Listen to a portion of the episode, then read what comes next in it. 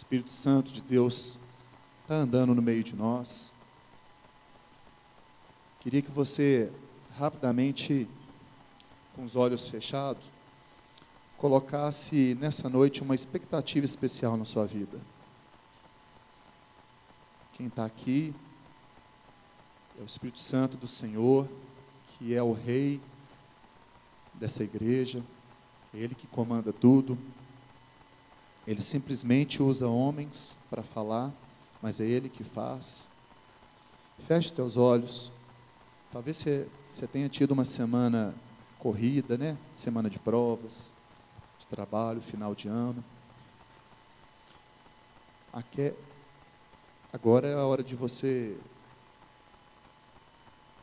pensar um pouco. Eu falei isso no under. Respira fundo. Fala assim: Deus, essa noite eu preciso ouvir um pouco mais do Senhor. Quero ouvir a tua palavra, quero ouvir o que o Senhor tem para mim. É, a gente viu aqui na ministração do louvor falando muito sobre casa. Continua de olho fechado para o Espírito Santo falar com você. Lá em João 14, ele fala assim: E eu rogarei ao Pai, e ele vos dará outro consolador, a fim de que esteja para sempre conosco o Espírito da verdade, que o mundo não pode receber, porque não o vê, nem o conhece. Vós o conheceis, porque ele habita convosco e estarás em vós. Ele habita, querido, ele só habita em casa.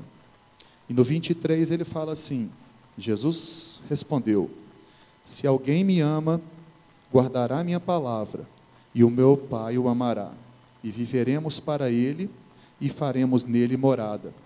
O Espírito Santo mora em você, querido. Fala com ele nessa noite, fala, Espírito Santo. Eu sei que o Senhor está aí dentro, fala comigo. Da forma que só o Senhor sabe, fala comigo, eu preciso ouvir. A sua expectativa, querido, vai ser essencial nessa noite. O tanto que você quer, Ele vai te dar. É essa proporção.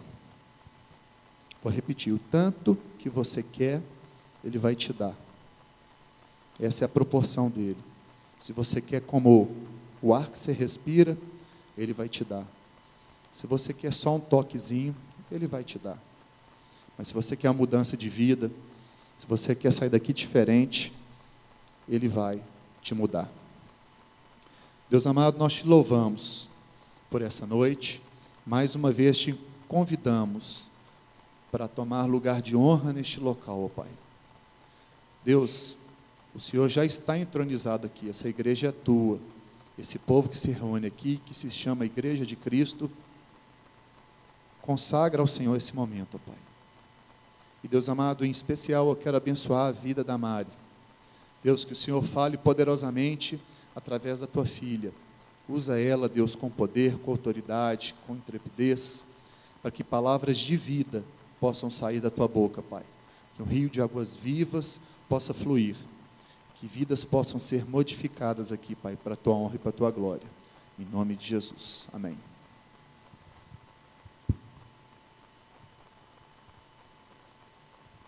Oi, gente, tudo bem? Boa noite. É, eu vim trazer uma palavra um pouco desafiadora. E ela também tem a ver com o que Deus tem me falado há uns anos, tipo 10 anos. E tem um pouco a ver também com o meu testemunho, do que eu tenho vivido, algumas experiências. E eu tenho 25 anos, com essa carinha de 15, mais 25. Eu aceitei Jesus com 9 anos, na Getsemane, num culto do pastor Lucinho. Eu não faço a menor ideia do que ele estava falando, mas eu chorei e aí minha mãe falou assim: o que, que foi? Eu falei: eu quero aceitar Jesus. Aceitei, batizei, no mesmo sim. E aí, dos 11 aos 17, mais ou menos, eu vivi assim, meio longe de Deus. Sabe aquele pé no mundo, pé na igreja, aquela coisa? Foi assim. E aí, um dia, eu estava no quarto da Laura, minha irmã, a Laura, quem conhece. Estava no quarto dela, assim, invadido, né? Não sabe disso não, mas eu estava lá. E aí, sabe aquele dia que não tem ninguém em casa, da aula, que você volta da aula à tarde, tudo vazio? Eu falei, ah, vou ler a Bíblia. Peguei a Bíblia, pra quê, né? Aí Deus foi e falou muito comigo. E aí eu queria trazer essa palavra, que Deus falou esse dia comigo e que tem muito significado para mim, e eu queria trazê-la para vocês. Eu amo o Velho Testamento. As meninas da cela sabem que eu só falo de Velho Testamento. E aí não podia ser diferente, né, gente? A palavra está no Velho Testamento. E eu amo os profetas. Então, no Velho Testamento e nos profetas. Mas como eu sei que nem todo mundo gosta, que nem todo mundo está por dentro, vou fazer um contextinho para vocês, vocês entenderem melhor. Vamos lá. É, lembra, todo mundo lembra, né, gente? Espero. Quando Moisés tira o povo do Egito, vocês lembram? Ah, tá. Como é que é? Lembra ou não lembra? Ele tira a galera do Egito, eles vão para Canaã. Chega lá em Canaã, eles viram um país, digamos assim. Eram 12 tribos, mas elas estavam unidas. E ali eles vivem o momento dos juízes. Era tipo o governador de Minas, sabe? O juiz era tipo isso. E tinha os profetas, que era com quem Deus falava e trazia mensagem para o povo. E era desse jeito que a coisa funcionava.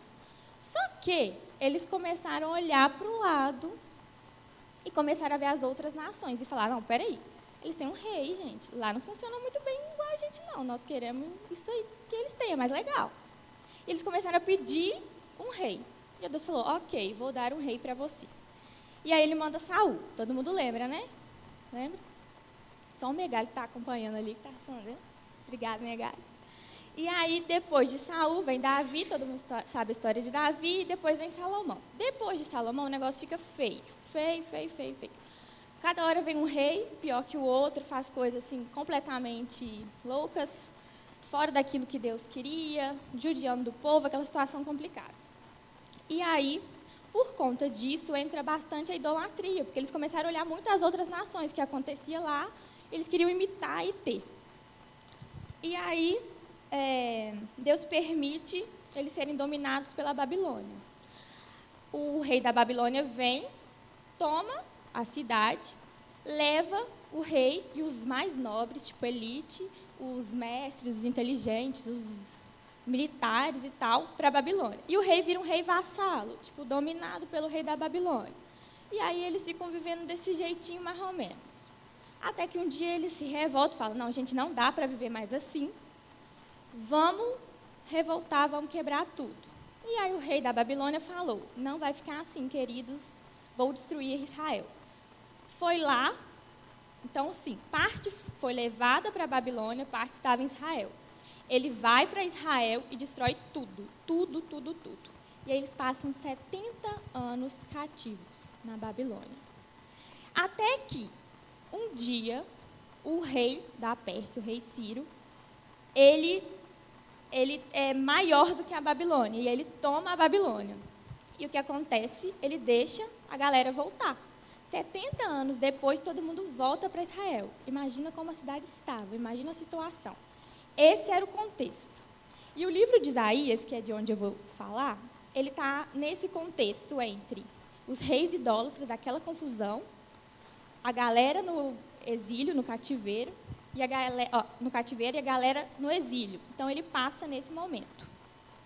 E aí, que, que acontece? Deus levanta Isaías, e o livro de Isaías ele é bem legal porque ele é dividido em duas partes, mais ou menos. O início, ele fala do, do cativeiro, assim, tipo, do domínio assim, do pecado, e depois ele, traz uma mensagem de restauração. E aí, eu queria que vocês abrissem a Bíblia, Isaías 61, do 1 ao 3, por favor.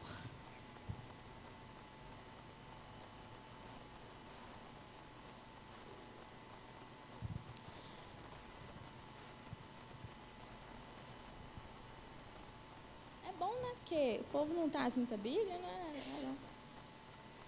E aí o versículo fala assim: O Espírito do Senhor Deus está sobre mim, Porque o Senhor me ungiu para pregar as boas novas aos quebrantados. Enviou-me a curar os quebrantados de coração, a proclamar libertação aos cativos e a pôr em liberdade os algemados, e a pregoar o ano aceitável do Senhor e o dia da vingança do nosso Deus, a consolar todos os que choram, e a pôr sobre os que em Sião estão, em Sião, no caso, Israel, de luto uma coroa em vez de cinzas, óleo de alegria em vez de pranto, vestes de louvor em vez de espírito angustiado, a fim de que se chamem carvalhos de justiça, plantados pelo Senhor para a sua glória. E esse esse pedacinho do versículo, ele é chamado versículos messiânicos, são os versículos que refletem a Cristo. Então eles vão se repetir lá no Novo Testamento, tanto que lá em Lucas, acho que 14, fala de novo isso. Mas aí, o que, eu quero mostrar com esse versículo? Ele fala muito da questão do cativeiro, do povo estar triste. Antigamente era muito comum, é, quando está de luto, colocar cinza na cabeça. Então, essa restauração, você vai tirar a cinza e colocar a coroa, ele está dentro desse contexto. Só que o início, a primeira parte, ela é muito, muito, muito importante. Fala duas coisas. Que o Espírito estava sobre e que ele foi ungido. Se o Espírito estava sobre e ele foi ungido, são duas coisas juntas que refletem autoridade. Era algo que Jesus tinha. Esse versículo fala sobre Jesus, a missão dele, o que ele veio fazer aqui. E esse versículo, ele fala no início da missão dele, lá nos 30 anos, ele repete isso. E aí, o que é autoridade? Autoridade vai ser uma autorização que Deus vai dar para você para fazer algo através do Espírito que foi colocado e da unção que foi realizada. E a unção naquela época não era para qualquer um. Só os reis, os sacerdotes e os profetas eram ungidos. A galera, o povão, não era ungido. Era só os reis, sacerdotes e os profetas. Lá em Romanos 8,15, a palavra vai dizer o seguinte: que Deus não nos deu espírito de medo, mas espírito de ousadia, e que esse espírito nos torna filhos. Então, olha só, o mesmo espírito que estava sobre Cristo está sobre você. Se o espírito estava sobre ele, se ele tinha autoridade, isso e foi ungido, isso revela autoridade, se ele tem autoridade, você também tem. E o que a gente está fazendo com essa autoridade? Essa é a pergunta que nos foi dada como igreja, como célula, como membros do corpo de Cristo. O que a gente tem feito com isso? Sabe o que a gente faz? A gente faz assim. Sabe seu aniversário? E aí sua tia, aquela tia chata, te dá um presente todo perequetado. Aí você olha e fala, hum, joga para dentro do armário. Nem quer saber do negócio. As meninas vão me entender. E aí você fica, meu Deus, não tem roupa. E agora? Para onde que eu vou? Não tem roupa. Ai, para sair, meu Deus. Mas o a roupa está lá dentro, dentro do pacote, dentro do armário. E você não abre ela. Por quê? Deus ele está nos chamando para nos vestir dessa autoridade. Para pegar essa autoridade que foi esquecida e colocar ela de novo. Porque a gente tem autoridade, mas a gente não usa ela. No dia que você levantou a mão, aceitou Jesus, batizou, a autoridade estava lá. Você pegou e jogou dentro do armário. Não está fazendo nada com ela, muitas vezes, né? E aí, Deus tem nos chamado para esse momento, de vestir essa autoridade que foi esquecida. E o fato dessa unção não ser para qualquer um, mostra uma coisa muito importante que tem a ver com a autoridade: o seu valor.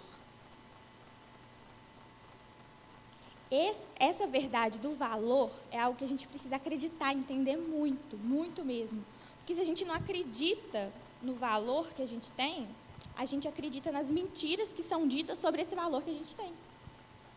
E quem não sabe o seu valor, não tem valor nenhum. Porque o valor dele vai ser medido pelaquilo que o mundo está ditando, pelaquilo que as pessoas estão falando, sua família está falando, seus amigos estão falando, pelaquilo que você está vendo. Quando na verdade seu valor não está em você. Quanto mais você olha para você, você não vê valor, porque o seu valor está em Cristo. E aí quando Romanos fala que Deus não nos deu o espírito de medo, mas espírito de ousadia, e através desse espírito nos torna filhos, aí está a chave do seu valor. O seu valor é um valor de filho, não é um valor de escravo, de trabalhador, é um valor de filho, é um valor diferente. Um pai que é dono de empresa, por exemplo, ele vai olhar para o funcionário de uma forma. E se o funcionário vai ser o filho dele, ele vai olhar também, vai olhar de outra forma, porque é filho.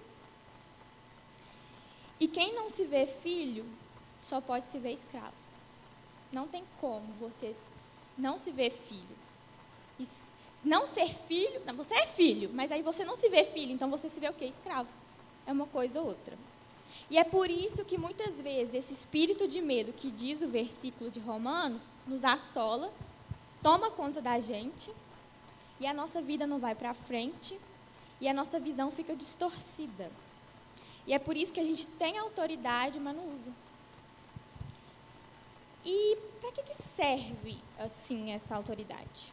Para que, que serve isso? Serve para exercer o propósito de libertação, que é o que está falando depois do versículo. Primeiro ele fala que o Espírito estava sobre, ó, o Espírito estava sobre ele e que ele foi ungido.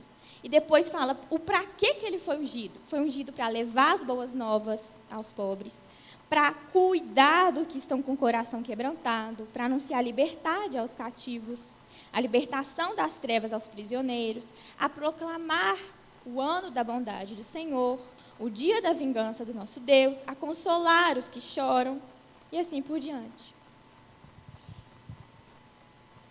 E aí, exercer esse propósito de libertação, ele é para todo e qualquer cristão. Você deve estar se perguntando assim: você é doida, Mariana? Está falando de libertação aí no púlpito? Libertação como assim? Eu não quero isso, não.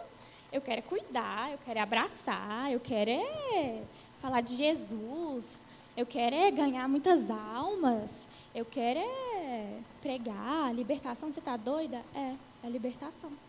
Sabe por quê? Porque libertação não é expulsar demônio, não a gente tem esse conceito errado do que é ser um libertador. Ser um libertador não é botar a mãozinha na cabeça de alguém e falar, sai e pronto, cumprir meu papel. Não. Ser libertador é ser um instrumento de Deus para tirar quem está nas trevas e trazer para o reino da luz. Seja através da palavra, quando você está pregando, seja através do pastoreio, quando você está cuidando, seja através do evangelismo, quando você está chamando as pessoas a Cristo. Isso é ser libertador.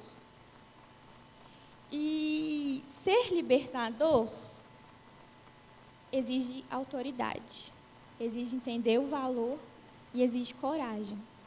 Se você tem coragem de viver esse valor, de entender que você é filho e usar essa autoridade, a sua visão deixa de ser um pouco distorcida. E aí, esse ano, um um dia esse ano, numa aula muito, muito, muito sem noção, que o Bono vai me entender e a, a Raquel ainda não, em semiótica, vocês não sabem nem o que é isso, que eu não sei nem explicar. Eu estava numa aula dessa, eu já sou formada, já sou graduada, e aí eu estava numa aula do mestrado. Então você pensa assim, o nível é um pouco pior. E ela falando, falando, e eu sempre sento lá no fundo, né? Que eu sou do fundão. E aí é, gente, ser do fundão, de fazer bagunça na sala. E aí esse dia eu falei, não, vou sentar na frente. Pra quê? Ela começou a falar sobre a esfera do conhecimento, sobre a coisa. Gente, mais uma aula viajada. E ela começou a falar, falar, falar. Eu falei, meu Deus, você está falando comigo. Deus está falando comigo na aula dessa mulher doida. E eu queria chorar na aula. Eu estava na frente dela, ela olhava para mim e eu com o olhinho cheio de lágrimas, eu falei, meu Deus, só deve estar achando que eu estou chorando porque eu não estou entendendo nada, porque essa aula sem condição. O que, que é coisa, gente? Como é que a pessoa explica o que é coisa para você? Aí, ela foi falando, e eu não estava entendendo nada que ela estava falando, e Deus foi falando comigo sobre a esfera do conhecimento. E aí foi quando eu entendi realmente, assim, como as coisas funcionam, sabe? É como se tivesse, assim, vou explicar para vocês. A esfera do conhecimento espiritual, imagina um circo a esfera do conhecimento material e a esfera do conhecimento humano. A esfera do conhecimento humano, ela é pequenininha. ela é tudo aquilo que o nosso aparato cognitivo, ou seja, que a gente entende, que a gente sente, que a gente vê, que a gente pensa, raciocina, estuda, consegue alcançar. Enquanto a esfera material, que é um pouquinho maior que a humana, é tudo aquilo que é material, tipo todas as espécies de passarinhos, de seres vivos, de plantas, todos os astros e planetas e sei lá o quê. Enquanto a esfera espiritual é maior e ela agrega todas as outras duas. E ela veio primeiro. E se ela veio primeiro, ela dita aquilo que tem nas outras duas. Quando lá em Gênesis fala que a terra era sem forma e vazia, o espírito pairava sobre a terra, é porque não tinha nada, só tinha o espírito. Mais ou menos isso. E aí, é através da esfera espiritual, onde Deus está, é que as leis das outras esferas acontecem. Tipo, as leis da física. Tipo, Newton, Kepler, aquele trem que a gente nunca entende na sala, pelo menos eu nunca entendi, porque eu não era de exatos a lei das leis da biologia, da química, regem esse mundo material. Enquanto as leis morais, tipo bondade, justiça, regem as leis humanas. Só que a gente tem um grave problema. A gente olha sempre daqui para lá. E aí a nossa visão é assim, ó. Você não vê nada direito. Nossa visão é tipo distorcida, turva, opaca. Nada direito. Porque você olha da, de onde você está, humano, para o espiritual. Como é que vai cair? Isso que você tem que E aí, é mais ou menos, sabe aquele vidro que tem um isso filmezinho? E aí quem está dentro vê fora, mas quem está fora não vê dentro? É tipo isso. Deus te vê lá como você é. Filho, com autoridade, amado, com valor, libertador, e você olha daqui para lá e não vê nada. Sabe aquele dia que você sai correndo para o colégio? Todo mundo já passou por isso. E bota a camisa do lado errado. E aí fica o escudo todo costurado. E a pessoa olha para você, que colégio que você é? E não dá para enxergar nada. É isso, você não enxerga nada, porque o trem está todo embolado, está do lado errado. E a gente precisa sair um pouco da nossa esfera humana e começar a pedir a Deus para a gente ver um pouco da esfera espiritual, como as coisas realmente são. Será que o seu conceito de bondade, de justiça, é realmente da forma que é? Será que seu conceito de amor, de paz, realmente é da forma certa? Da forma que a palavra fala, que Deus fala? Ou você está vivendo um conceito assim que o mundo está falando? Isso está ligado ao chamado. E chamado não é propósito, que é o que todo mundo confunde. Ai, meu chamado é com as crianças, lá no DIC. Ai, meu chamado é lá na África. Não. O seu chamado é um chamado a Cristo. Quando Cristo te chama, esse é o seu chamado. O seu chamado não é o seu missionário, um pastor, um evangelista. O seu chamado é um retorno àquilo pelo qual você foi criado. Se relacionar com Deus. O seu chamado é um chamado a Cristo. E é por meio desse chamado que sua visão é renovada. Então, quanto mais você olha para você, mais você vê assim. Quanto mais você olha para Cristo, mais você vê assim. Oh, transparente. Você vê melhor. E quanto mais você olha para você, menos você sabe de você. Quando você começa a olhar para você mesmo e perguntar quem sou eu? O que, que eu faço? O que, que eu preciso fazer? Qual que é a minha personalidade? O que, que eu gosto? Você fica perdidinho. Você não se vê. Porque a gente não se encontra em nós, a gente se encontra em Cristo. E assim, desse jeito, você começa quando você começa a ter uma visão mais transparente, você começa a ir em direção a um propósito libertador. E aí sim vem o um propósito. Vem o propósito que Deus te fez. Mas só é libertador quem está livre. E aí muitas vezes a gente quer ser libertador, mas não está livre. Aí sabe o que eu fiquei lembrando? Sabe aquelas novelas de época da Globo? Que tem um coronel, Aí tem o, a escrava ou escravo e o filho do coronel. Aí o filho se apaixona pela escrava e fala assim: Eu vou te libertar. Daí você não vai ser mais escravo, vou te dar sua forria. E sabe por que ela acredita? Porque quando ela olha para o filho do coronel, ela vê o coronel e fala: Nossa, ele vai conseguir uma liberação do pai dele para mim. Como você quer anunciar a libertação se você às vezes ainda está escravo? Como que se o escravo chegar para um outro escravo e falar, eu vou te libertar, vou te dar e vou conseguir sua forria. Olha assim, você está doido, meu filho? Você está pior que eu. Não vai dar em nada isso não. Então as pessoas elas precisam ver algo diferente em você. Que quando elas olharem para você, elas não vão ver você, vão ver Cristo. E aí quando elas olharem para ela, elas vão ver a diferença. Olha, tem alguma coisa ali diferente. Porque elas vão olhar para você, não vão ver você, vão ver o coronel, vão ver Cristo. Porque você é filho. E aí o ciclo todo se refaz. Ele vê a Cristo em você. Aí ele vai enxergar com mais nitidez. Aí ele vai entender, entender a condição dele de escravo. Aí ele vai aceitar Jesus, ser salvo. Aí ele vai receber o Espírito e ser ungido, ou receber a autoridade. E aí ele vai entender que ele precisa de um propósito libertador. E aí ele vai atrás de uma outra pessoa que está precisando de quê? De ser liberto. Só que se a gente ainda é escravo, como que isso vai acontecer? O processo vai parar no meio do caminho. Porque a gente ainda está se vendo como escravo. A gente ainda está se vendo de forma nenhuma. A gente não sabe quem a gente é. E o propósito ele é feito de maneiras diversas, dentro daquilo que Deus tem para cada um.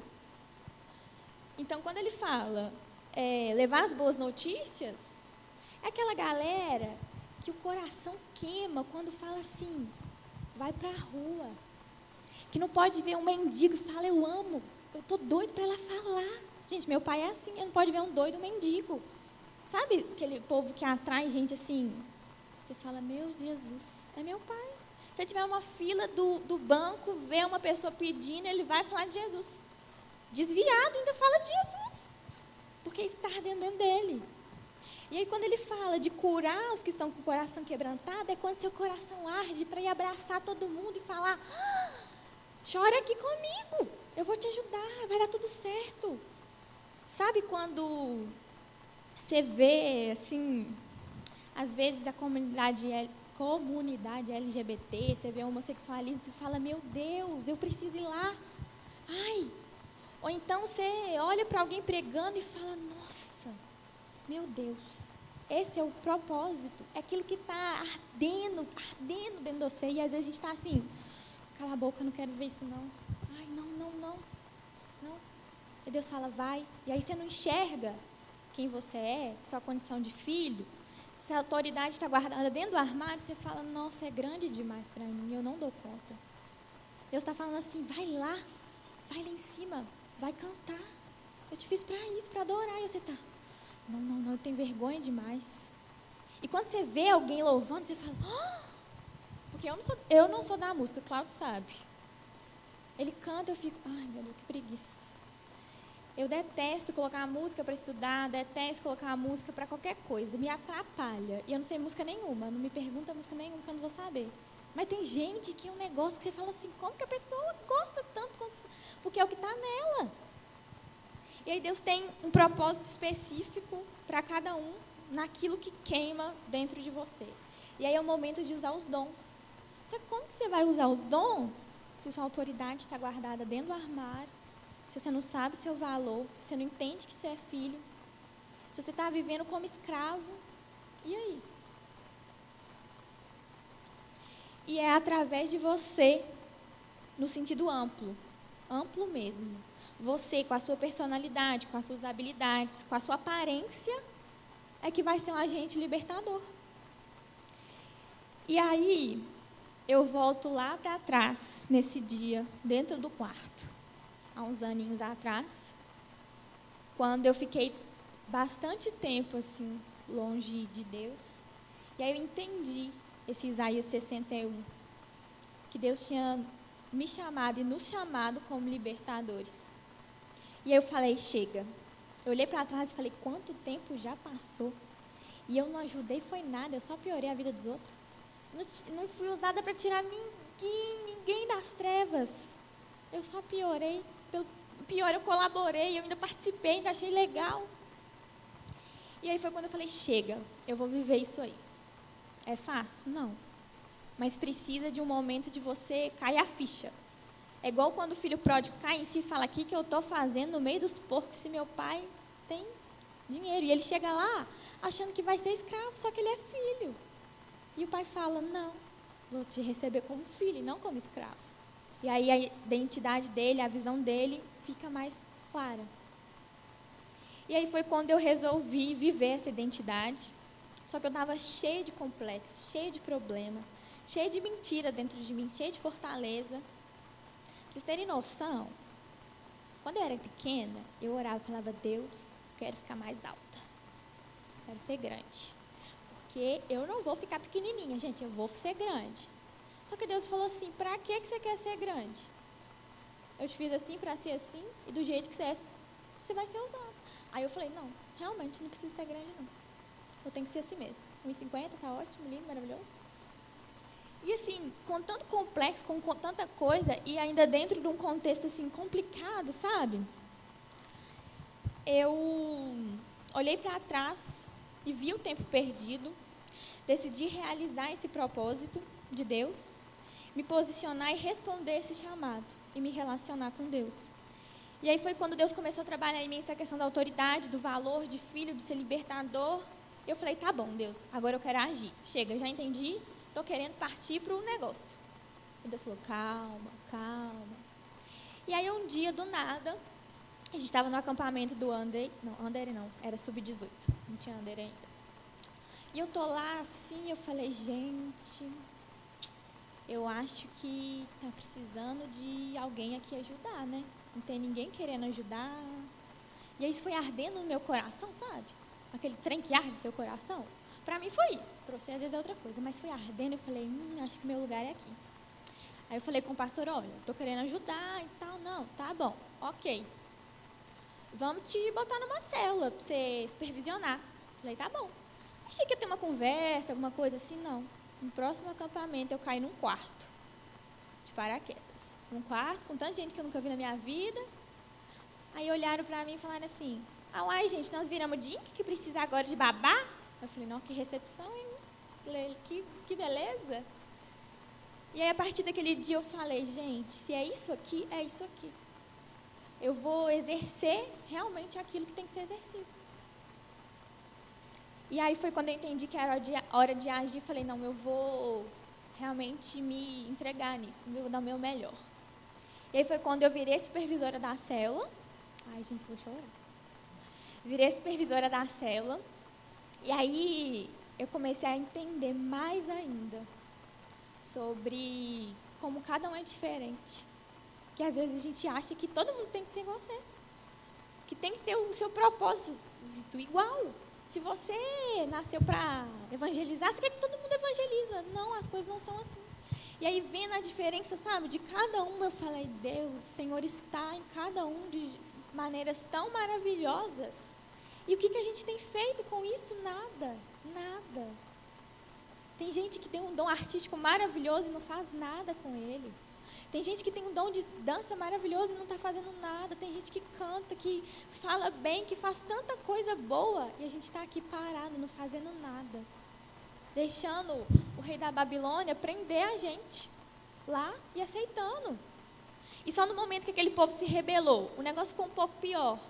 E aí Deus permitiu com que o rei viesse e autorizasse eles voltarem, é que eles entenderam um pouco melhor, sabe? Que era hora de se voltar para Deus. E aí, dentro desse momento de célula, eu nunca tinha liderado uma célula, não sabia nem quem é a célula. Na verdade, eu estou aprendendo que é a célula agora. As meninas sabiam muito mais que era célula do que eu, elas tinham muito mais tempo de célula do que eu. Eu falei, gente, eu me vi totalmente incapaz. Eu falei, eu não consigo fazer isso não. Só que quem nos capacita é Deus, porque é o Espírito dele que está sobre nós e é ele que nos unge e é ele que te dá autoridade. Então, ali na célula, eu vivi muitos momentos assim com as meninas e eu comecei a orar, sabe, para que o negócio tivesse realmente Cristo, que não fosse eu, mas que fosse Cristo. E eu queria desafiar você hoje a pensar um pouco assim, o que, que eu tenho feito com essa autoridade? Como eu estou me vendo? Como está o meu valor? O que, que eu estou fazendo com meus dons, com meu propósito? Com, meu, com a minha autoridade como igreja? O que, a gente está fazendo com a nossa autoridade como igreja? Pela nossa igreja, pela juventude, como a célula, como cristão. Você tem autoridade para orar se o negócio não está bom e falar, Deus, em nome de Jesus vai melhorar. Mas o que a gente faz? Reclama. Que é mais fácil. E aí eu queria desafiar hoje pensar um pouco nisso. O quanto você tem se engajado, sabe, com certas coisas. Até pequenas mesmo. Pode ser uma coisa simples, tipo, agora eu vou me engajar não murmurar mais. Ou agora eu vou me engajar a falar mais de Deus para as pessoas, não sei. Sabe? Aquilo que está ardendo em você, que não é a mesma coisa que arde em mim. Entende? Talvez está ardendo dentro de você orar pelas pessoas. Deus fala, fala, fala e você não ora, porque você tem vergonha. Cadê sua autoridade? Você é filho, você é capaz de orar sim. Talvez está ardendo aí dentro. É... Não sei, gente. Não sei. Porque é tão especial, é tão específico para cada um, sabe? E às vezes se você não encontrou isso, ainda pede a Deus para te mostrar aquilo que arde, porque uma hora chega, uma hora chega. Eu, quando eu era mais nova, nesse período, eu via algumas mulheres pregando e eu via a vida delas e aquilo, nossa, meu Deus, quero ser assim. Eu via certas coisas e, eu falava, e, e ardia dentro de mim. Depois eu comecei a entender que aquilo ardia porque batia com aquilo que Deus queria para minha vida. Então começa a pensar e não acha que você é novo não, porque quando eu tinha mais ou menos uns 16 anos foi quando Deus falou isso e eu perdi tempo, tempo. Não tem idade, sabe, para ter autoridade. Só basta ter Jesus. Não, não precisa ter 30, 40, 50 anos. Só precisa ter Jesus. E Deus tem nos chamado para esse momento de revestir a autoridade, de revestir da autoridade mesmo, de tirar ela de dentro do armário, colocar e à luta, sabe? Para de aceitar uma vida medíocre, uma vida mais ou menos com Deus, uma vida de qualquer jeito, que ora um dia, não ora outro, sabe? Ah, entende que a esfera espiritual é maior, que as coisas estão saindo de lá. De lá que as outras coisas saíram. Isso aqui é muito pouco, é muito pequeno para tudo que tem lá, para tudo que você pode viver, para tudo ainda que você pode alcançar, sabe? Escolhe realmente se posicionar e sair do superficial, naquilo que Deus quer para você. E não fica como o povo da Babilônia olhando, ou da Babilônia não, como Israel, olhando para o lado e querendo o jeito da, da outra nação. Pede a Deus o seu jeito, aquilo que é para você. Entendeu? Porque aí sim as coisas vão começar a fazer sentido. E eu queria orar. Pai, que nesse momento, Pai, o Senhor venha falar aos corações, assim como o Senhor falou comigo aquele dia, sobre o poder da autoridade que nós temos em Cristo, no Senhor. Pai, aqueles que muitas vezes têm vivido presos, presos em conceitos, em complexos, em traumas, em coisas familiares, em palavras que foram ditas como eu não consigo, você não vai ter jeito, você não é bom o suficiente, você não é bonita, você não é capaz, você não é forte. Isso tudo, Deus, possa ser desconstruído e destruído em nós, para que as verdades do Senhor possam ser construídas. Pai, abre os olhos espirituais, Senhor, para que a gente possa ver realmente as coisas da forma com que elas são. Pai, arde em nós aquilo que o Senhor tem para cada um arde, Pai, de forma assim que eles não vão aguentar. Que o propósito, Pai, possa ser esclarecido e que eles respondam ao chamado de Cristo para viver hoje um relacionamento verdadeiro. Pai, que eles escolham, Pai, sair da superficialidade. E, Pai, todo aquele espírito acusador que tenta nos assolar com o medo. E, Pai, nos afastar, Deus, daquilo que o Senhor tem para nós, cai por terra em nome de Jesus. Que o nosso coração, Pai, seja terra fértil aquilo que o Senhor quer falar conosco. Cativa, Pai, a nossa mente, a mente de Cristo. Cativa, Pai, o nosso coração, Pai, ao Senhor, Deus. E que, Pai, aquilo que ainda está escuro, ainda está opaco, possa ser mais transparente, Deus, nas nossas vidas. Que a autoridade, Pai, dentro da nossa juventude, da nossa igreja, dentro das nossas células, da nossa casa, possa ser, Pai, revelada em nós. Porque a autoridade, Deus, é autorização que o Senhor nos dá para fazer algo em Cristo. Algo que é aquele propósito que o Senhor tem para nós. Pai, que em nome de Jesus o nosso valor, Pai, seja revelado no Senhor. Em nome de Jesus. Amém.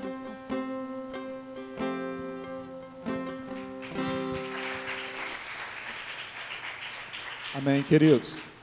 Wander, você viu que nós falamos hoje? A Mari chegou em Canaã. Você viu que ela passou um deserto e ela agora está vivendo em Canaã, né? Queridos, queria falar uma coisa para vocês. Se eu compro uma televisão por 5 mil reais, está novinha na caixa, quanto é que ela vale? 5 mil reais, não é? Se eu compro um carro de 100 mil e não tiro ele ainda da concessionária, está lá guardadinho, ele vale 100 mil, não é? Eu queria dizer o seu valor que a Mari pregou. Qual é o seu valor? É, lá em 1 Pedro, no, no capítulo 1, no versículo 18 e 19, fala assim: Não sabendo que foi mediante a coisas corruptíveis, como prata, ouro, que fostes resgatado por vosso fútil procedimento que vossos pais legaram. Ou seja, não foi por coisas materiais, tá? Mas o 19 agora. Mas pelo precioso sangue, como de cordeiro, sem defeito e sem máculas. O sangue de Cristo. Não tem nada, querido, nada nesse mundo e fora desse mundo que vale mais do que o sangue de Jesus. O seu preço é nada mais e nada menos do que o preço do sangue de Jesus. Toma posse disso, querido, porque você vale muito. Você não foi um acaso, você não foi um erro, mas você foi desejado por Cristo. E Ele pagou por você o maior preço que qualquer pessoa podia pagar. Só para você se colocar, você lembrar, quando você estiver perguntando, quando você estiver perdido, lembra disso. Eu estou valendo o sangue de Cristo. E não tem nada maior do que isso. Amém? Queridos, um aviso só, momento muito importante. Dois avisos? Do Ander. Quer falar? Ei, gente, tudo bom? Aqui, seguinte. Para os menores de 18, tem uns aqui que não têm ido ao Under. Sábado que vem, dia 7, é a nossa festa de encerramento do Under. Então, a gente está vendendo convite só até terça-feira, terça-feira, dia 3, né? Isso, né? É, até terça-feira, dia 3. Comigo ou com a Manu é 15 reais. Vai ser aqui na igreja, de 3 às 9 horas da noite. Tá? A festa. É. Não, só menor de 18. Você é velha, Bruna, você não pode, não. Os que servem no Under, maiores de 18, claro, se comprar o convite, senão não vai. Né, Gabriela? É isso aí, gente. Valeu. Queridos, levanta a mão para mim só para ter uma noção. Quem é membro da igreja? Membro. Levanta bem alto, deixa eu ver, só. Tá, querido, deixa eu te explicar. É, eu não sei direito não, mas é, membro não é quem frequenta não, tá? Membro é quem já fez algumas, alguns procedimentos aqui dentro da igreja, alguns processos, é, e tem que estar no hall de membros da igreja. está é, tá colado até ali fora. Tem uma entrevista, é, talvez você tenha feito o batismo aqui, é, ou a carta de transferência, mas é, você tem que ver se seu nome está lá fora. O que, que eu quero dizer com isso, queridos? A gente aceita até presbiteriano, viu? É, o que, que eu quero dizer? Nós estamos vivendo um momento muito especial da igreja. Muito. Depois eu explico. É um momento de mudança, queridos. E o pastor Ari, não é porque ele é meu pai, mas o pastor Ari, junto com o conselho da igreja, que é a liderança da igreja, está propondo uma mudança de estatuto na nossa igreja. Esse estatuto, ele vai modificar algumas ordens aqui da igreja. É, alguma, alguma coisa com questão de autoridade. E eu não sei se você está por dentro desse assunto, mas esse assunto, queridos, ele, você fala comigo assim, ah, estatuto, é, é lei, é, é coisa humana. Queridos, existe uma coisa por trás da coisa humana. Nós estamos crendo que existe uma coisa espiritual ocorrendo. E talvez possa haver uma mudança na nossa igreja. Espiritual, isso é muito sério, querido, muito sério. E a partir de amanhã, nove e meia da manhã, nós vamos abrir, abrir a Assembleia Geral da Igreja, que hoje é uma autoridade da Igreja. Nós somos regidos, tirando Jesus, é claro, pela Assembleia. E a Assembleia é quem é membro. Todos nós somos Assembleia. Então nós, estamos, nós temos um direito a voto dessa mudança de estatuto.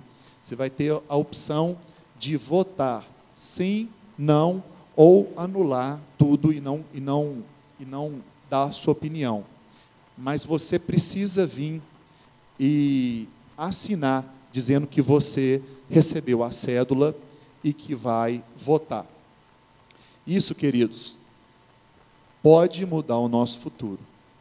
Infelizmente, se vocês não leram, se vocês não participaram, eu vi aqui dos jovens, por exemplo, eu vi o Isaac, vi o Ambrósio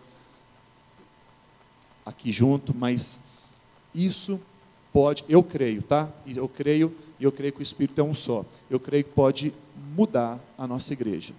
É um tempo de oração, é um tempo que nós precisamos estar participando como membros.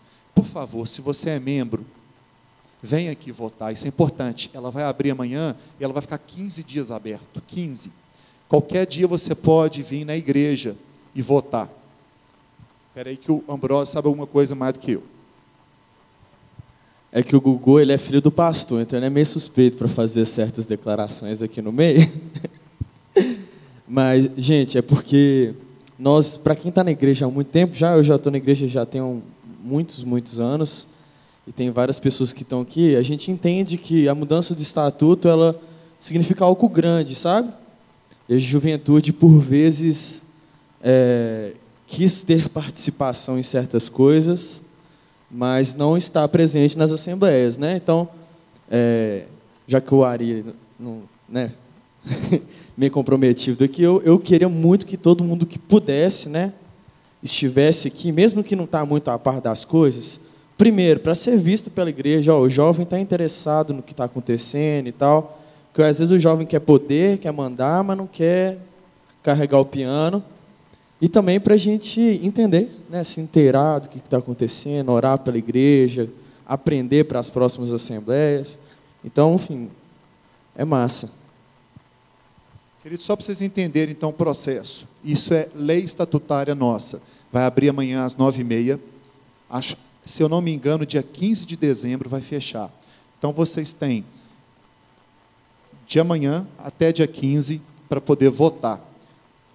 Posso votar durante a semana? Pode. É só vir na igreja, procurar a secretaria, lá você vai assinar, igual votação normal, pegar a cédula, antigamente, né? hoje é eletrônico, pegar a cédula, marcar e colocar no gasofilácio. Vai ter um gasofilácio para isso. Tá bom? Deu para entender? é, é, eu queria contar com a presença de vocês mesmo, que o Ambrosio falou. Gente, vamos mudar. Vamos ser voz na igreja. Vamos mostrar que nós, jovens, queremos estar junto trabalhando. Mas não. Já, já está pronto o estatuto. já teve esse momento, esse mês de novembro, aonde nós colocamos o antigo e o novo. E, e foi aberto ao público, aonde todo mundo podia consultar e, e, e dar opinião. E aí foram feitos vários estudos e hoje o estatuto já está fechado. A proposta é esse estatuto, estatuto novo, tá? É, então gostaria de contar com vocês, queridos. Isso é muito importante, isso é muito sério para nós, tá bom? Ore para Deus. É, é, eu não vou pedir aqui sim ou não. Isso é você com Deus, mas é um momento de você participar, tá bom? Vamos orar. Tem mais algum aviso? Alguém quer falar mais alguma coisa? Não? Então vamos orar para a gente embora para casa ou se divertir um pouco, tá? Feche seus olhos, vamos orar. Deus amado, muito obrigado por esse momento. Obrigado porque aqui, Pai, se reúne a igreja de Cristo, não pelas paredes, mas pelas pessoas cheias do Espírito, ó Pai. A tua palavra diz: onde tivesse dois ou três ou mais reunidos no teu nome, ali o Senhor estaria. E nós confirmamos que o Senhor está aqui, Pai. Deus amado, nos leve em paz agora que cada um possa retornar à sua casa com segurança, possa se encontrar, possa se divertir. E Deus amado, que essa semana, a partir de amanhã, a gente possa vir cá na igreja votar, fazer o nosso papel como é, membro. É, isso é, é uma lei do homem, mas nós sabemos que o Senhor honra também quando não está contra a tua palavra, Pai. O nome de Jesus nos guie e que a gente possa, Pai, principalmente fazer a tua vontade. Essa igreja nós declaramos que quem manda é Cristo, não homens e que tudo possa ser para a tua honra e para a tua glória, em nome de Jesus. Amém. Com Deus, queridos.